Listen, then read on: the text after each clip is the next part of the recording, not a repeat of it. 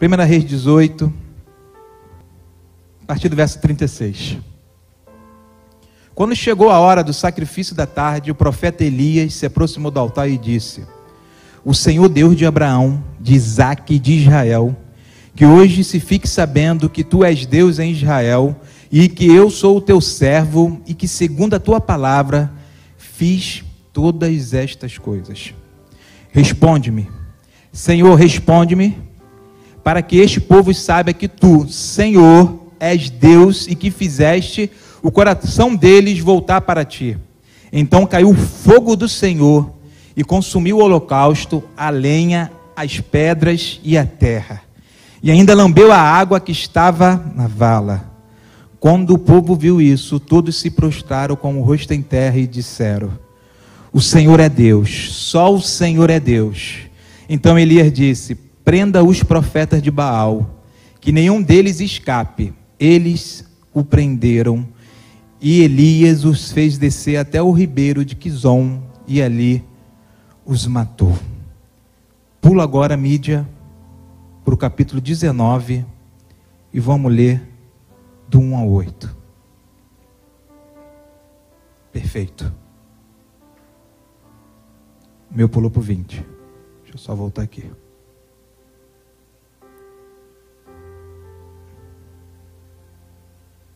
Acabe contou a Jezabel tudo o que Elias havia feito e como havia matado todos os profetas à espada. Então Jezabel mandou um mensageiro a Elias para dizer-lhe: Que os deuses me castiguem se amanhã, a estas horas, eu não tiver feito com a sua vida o mesmo que você fez com a vida de cada um deles. Elias ficou com medo, levantou-se e, para salvar a vida, se foi e chegou a Beceba que pertence a Judá. E ali ele deixou o seu servo. Ele mesmo, porém, foi para o deserto, caminhando um dia inteiro. Por fim, sentou-se debaixo de um zimpro, sentiu a vontade de morrer e orou: Basta, Senhor, tira minha vida, porque eu não sou melhor do que os meus pais. Deitou-se e dormiu debaixo de um zimbro, e eis que um anjo tocou nele e ele disse: Levanta-se e coma. Elias olhou e viu, perto da sua cabeça, um pão assado sobre as pedras, em brasa, e um jarro de água. Comeu, bebeu e tornou a dormir. O anjo do Senhor voltou, tocou nele e lhe disse: Levanta-se e coma, porque a viagem será longa. Então Elias se levantou, comeu e bebeu. E com a força daquela comida, caminhou quarenta dias e quarenta noites até Horebe o monte de Deus. Queridos, hoje o tema é ameaça. Eu queria falar sobre ameaça, sobre um poder destrutivo que a ameaça tem.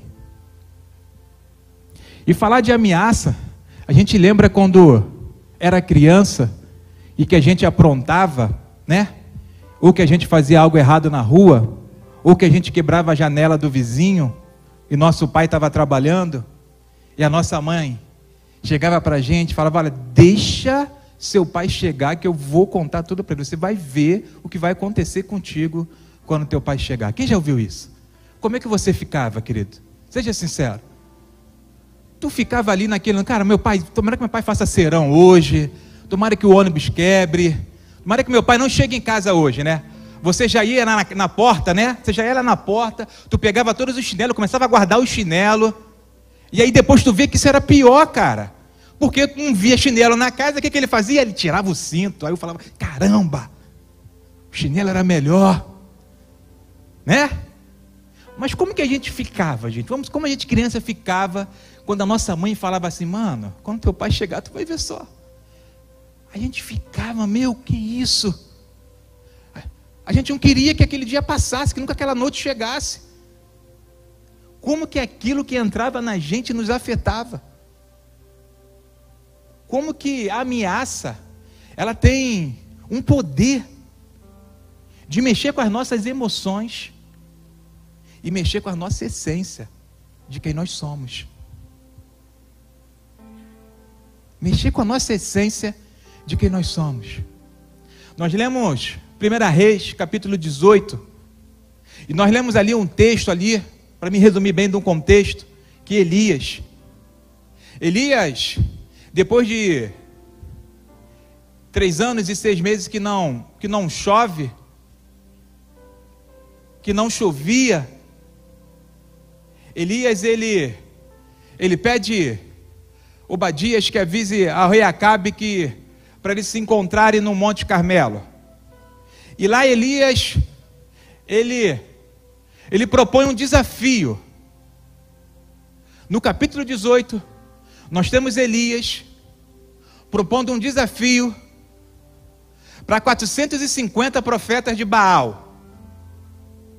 Nós temos um homem corajoso, confiante, destemido.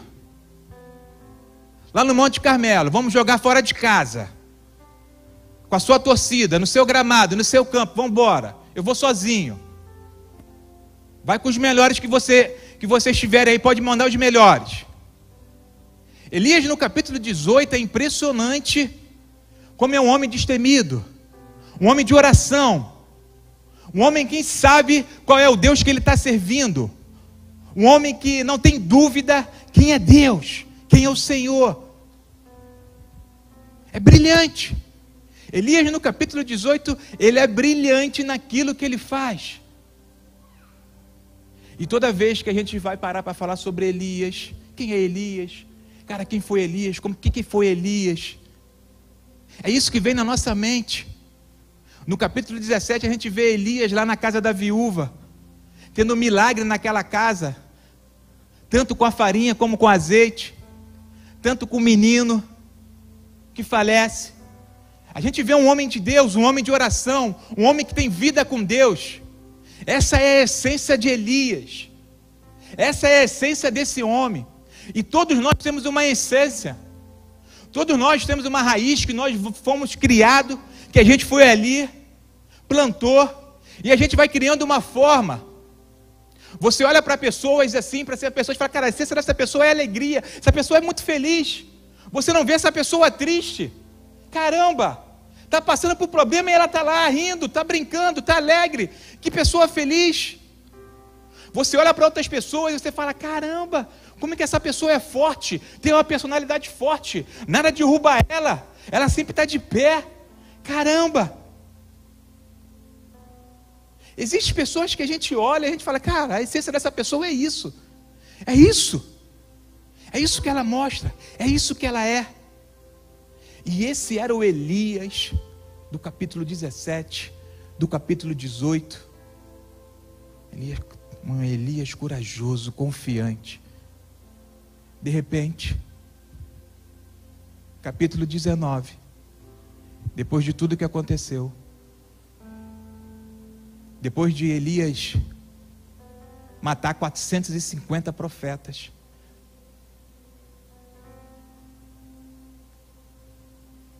uma mulher, no capítulo 19, chamada Jezabel,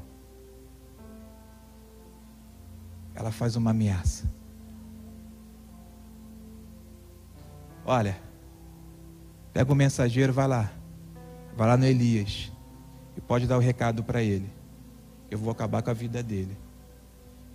Que tudo que ele fez com os profetas de Baal, eu vou fazer com a vida dele.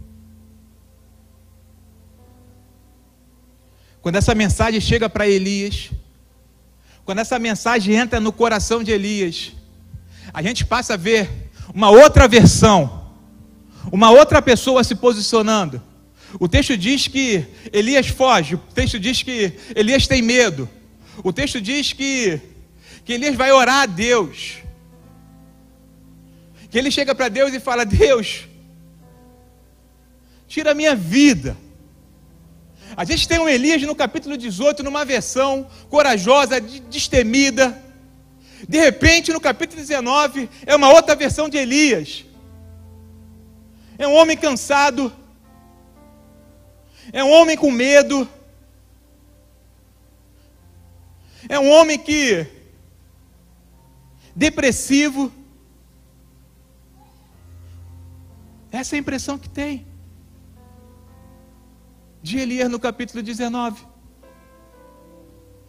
E queridos, toda essa mudança, justamente por causa de uma ameaça, por causa de uma ameaça. Deixa eu dizer algo para você, tome cuidado. Tome cuidado com o que você tem ouvido, o que você tem deixado entrar no seu coração. Aquela ameaça destroçou o coração de Elias. Aquela ameaça destroçou um homem corajoso, valente, guerreiro, homem de oração. Aquela ameaça mexeu com as suas emoções.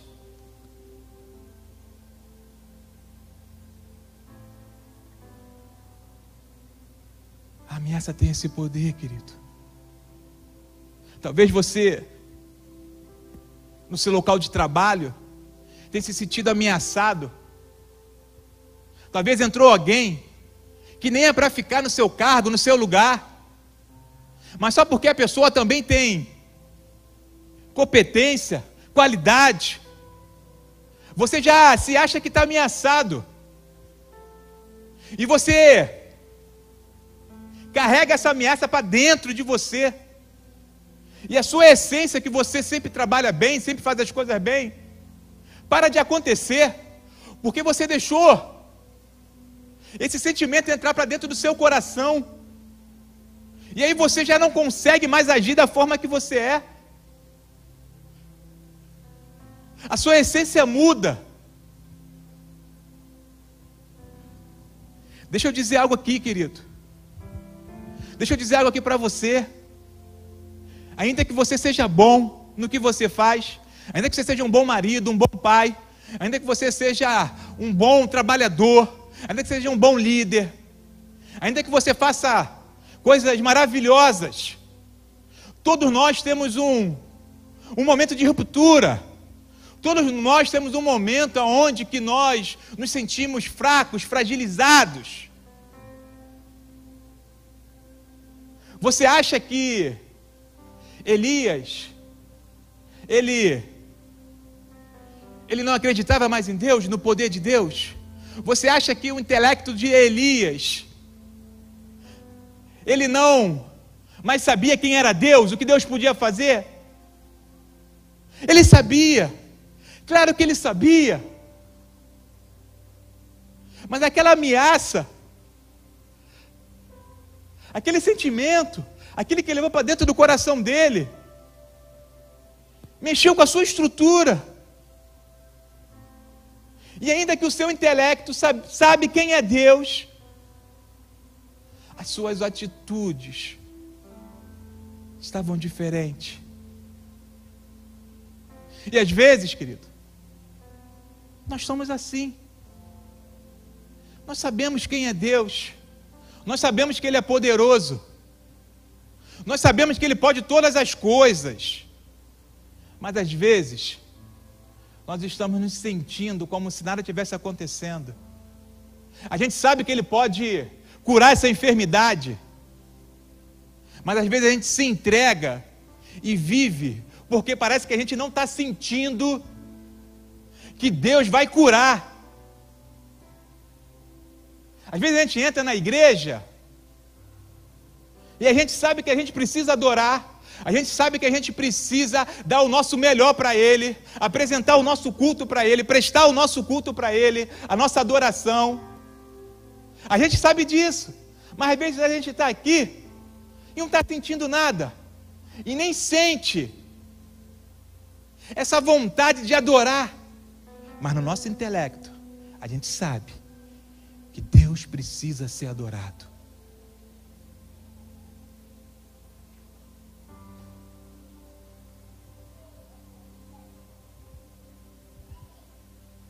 Querido, o poder daquela ameaça jogou um homem para baixo. Às vezes, uma palavra. Às vezes tu viu algo. Às vezes tu viu algo. Às vezes tu leu algo na rede social. Algo que, que te feriu, algo que entrou no seu coração.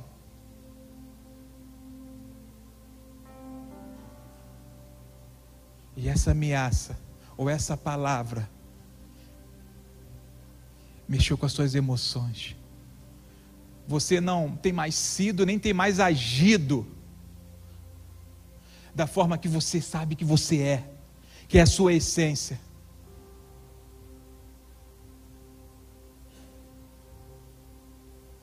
Às vezes, querido,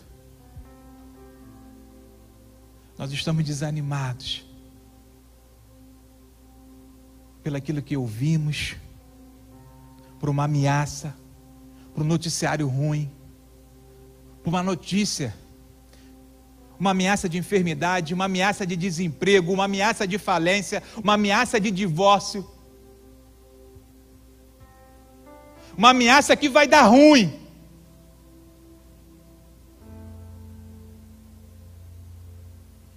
Eu dizer algo para você. Versículo 5. Deitou-se, dormiu, eis que um anjo tocou nele e lhe disse: Levanta-se e coma. Elias olhou e viu perto da sua cabeça um pão assado sobre pedras e brasas em um jarro d'água. Comeu, bebeu e tornou a dormir. Deixa eu dizer algo aqui para você. O Elias do capítulo 18,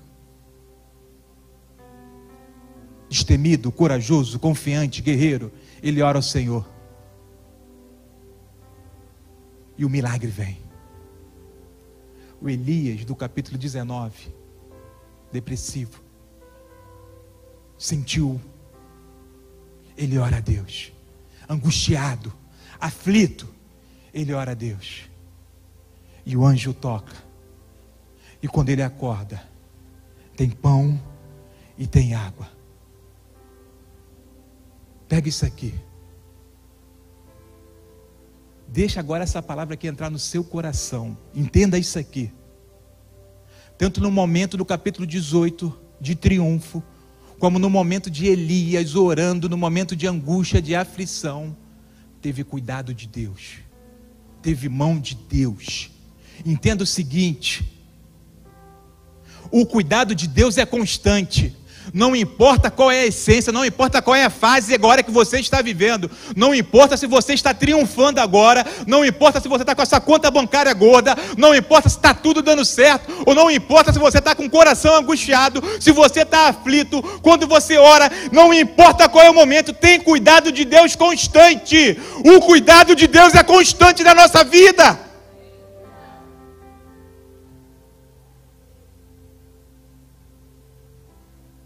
Não deixa.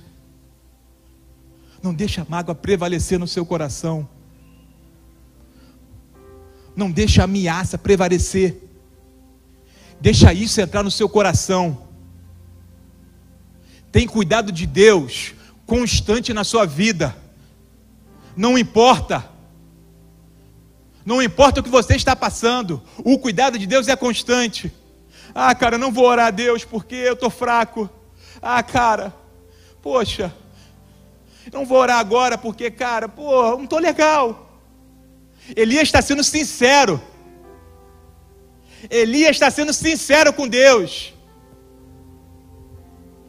Deus, basta. Tira a minha vida. Elias está sendo sincero. E às vezes nós não queremos orar nesse momento porque a gente é assim, caramba, eu estou aflito, caramba. Deus não vai me ouvir porque Deus vai falar assim, caramba, filho, que oração é essa? Caramba, que postura é essa nesse momento? Mas ele está sendo sincero diante de Deus, querido. Talvez o seu caso não chegue a ser que nem o de Elias, que você queira tirar a sua vida.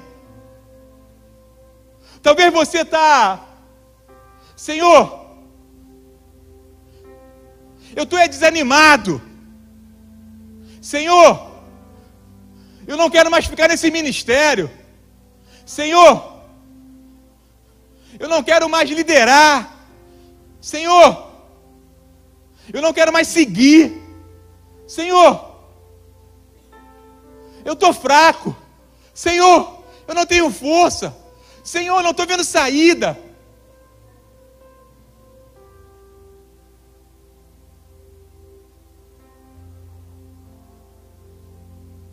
Talvez você não quer desejar a morte, mas você quer desejar a sair do propósito.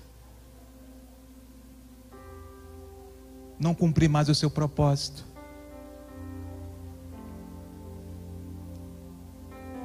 E aí no versículo 7, queridos, para a gente encerrar, eu tenho cinco minutos.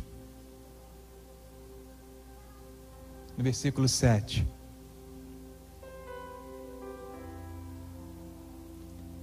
O texto diz: novamente, o anjo do Senhor voltou, tocou nele e lhe disse: Levanta-se e coma, porque a viagem será longa. Levanta-se e coma, porque a viagem será longa. Ei, deixa eu dizer algo aqui que eu tenho cinco minutos para a gente encerrar. O anjo toca novamente. E olha a ordem que está no texto: levanta e coma. Você já parou para pensar? Você já parou para refletir que quando nós estamos doentes, ou quando nós temos um filho enfermo, qual é a ordem que, que nós praticamos? A gente manda aquele que está enfermo levantar para comer, ou a gente vai lá e leva a comida, come aí que você está mal. Você tem que ficar deitado. Coma primeiro. Toma aqui o alimento primeiro. Come aqui primeiro. É assim que a gente faz quando a gente está delimitado. A gente dá a comida primeiro. E depois, quando aquela pessoa está forte, a gente fala: agora você sai da cama. Agora você levanta. Você sabe que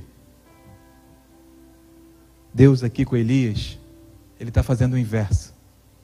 E aqui tem que ter um ensinamento para a gente. Porque ele está falando: levanta-te primeiro. Deus está falando o seguinte para Elias: essa situação que te prostrou, que te colocou nessa situação, não é maior do que a força que tem dentro de você. Então você vai levantar porque existe uma força dentro de você que é maior do que essa situação que te colocou aí deitado.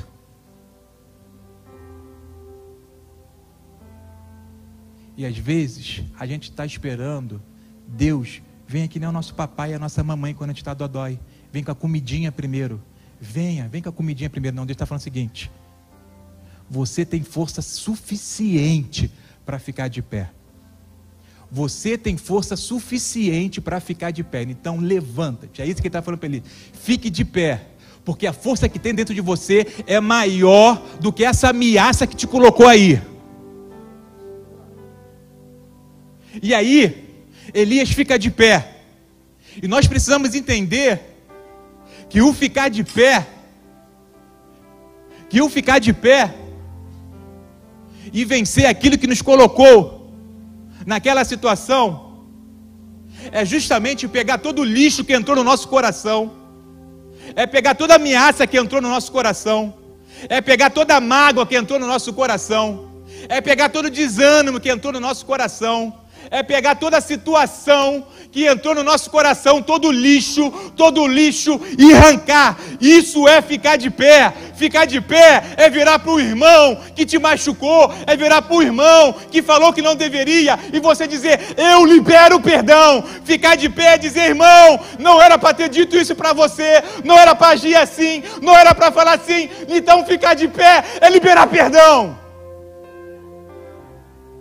é tirar todo o lixo de dentro, é tirar tudo que mexe com as nossas emoções, tudo aquilo que nos coloca prostrado, tudo aquilo que tira a nossa essência. Você sabe por causa de quê? Dois minutos. Porque o Elias, que eu creio, é o Elias do capítulo 18. O Elias que eu creio é o Elias do capítulo 18. É o corajoso, é o confiante, é o destemido Talvez a versão que você está vivendo hoje, querido, é do 19, mas eu quero te lembrar: essa não é a sua versão. Fique de pé. Essa não é a sua visão. Traz à sua memória a sua versão verdadeira, a sua versão valente, a sua versão alegre, a sua versão confiante. É assim que Deus quer te ver. Então traz de volta. Traz de volta. Não deixa nada, nada te paralisar, nada impedir que você avance. Porque quando Elias, um minuto, porque quando Elias levanta e come, o texto diz que ele caminha até o Monte Horebe, lugar de Deus. Então levante, querido. coma, se alimente e ó, avança, avança, prossiga, prossiga, prossiga, prossiga até onde que Deus quer que você esteja, prossiga. Saia daí de onde que você está deitado e prossiga e vai para onde que Deus quer que você esteja. Não fique aí deitado. Não, não, não, não fique. Levanta, coma e prossiga. Não deixe de fazer, querido, aquilo para o qual Deus te chamou. Por situações, ameaças, palavras, situações que entraram no seu coração. Arranque, fique de pé, avance e esteja no lugar que Deus quer que você esteja. Vamos ficar de pé? Vamos orar?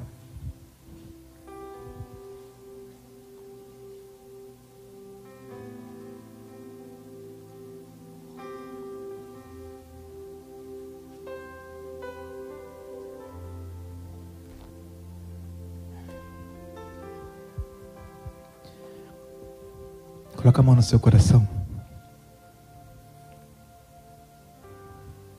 E vamos orar ao Senhor.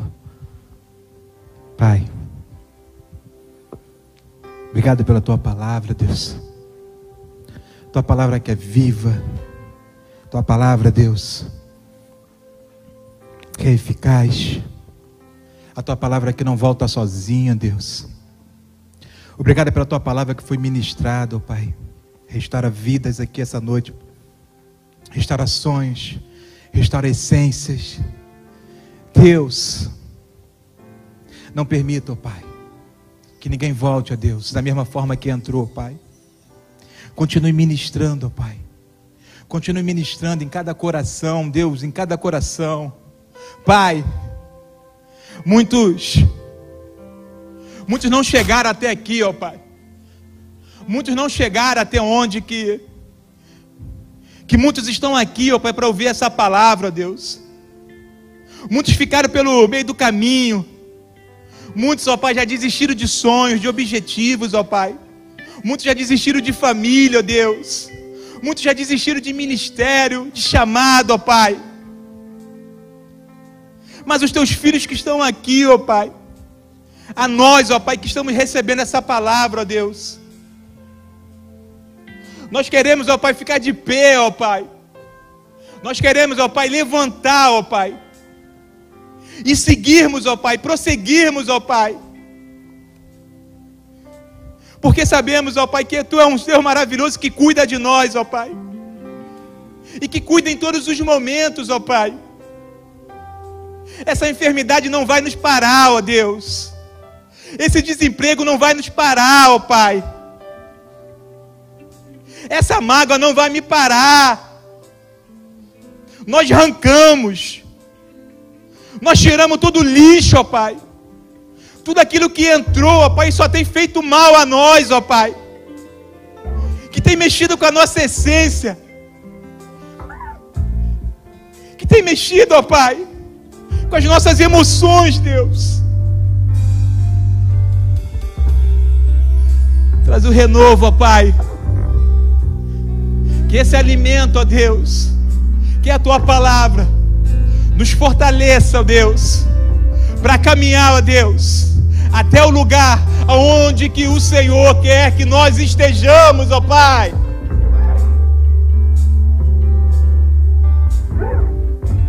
Abençoa a tua igreja, Deus. Abençoa cada vida, cada irmão, cada família, Deus. Cada irmão que está nos acompanhando pela live, ó Deus. Abençoa, guarda, Deus. Nós choramos, ó Pai. Nós te agradecemos, Deus. No santo nome de Jesus. Amém. Aleluia.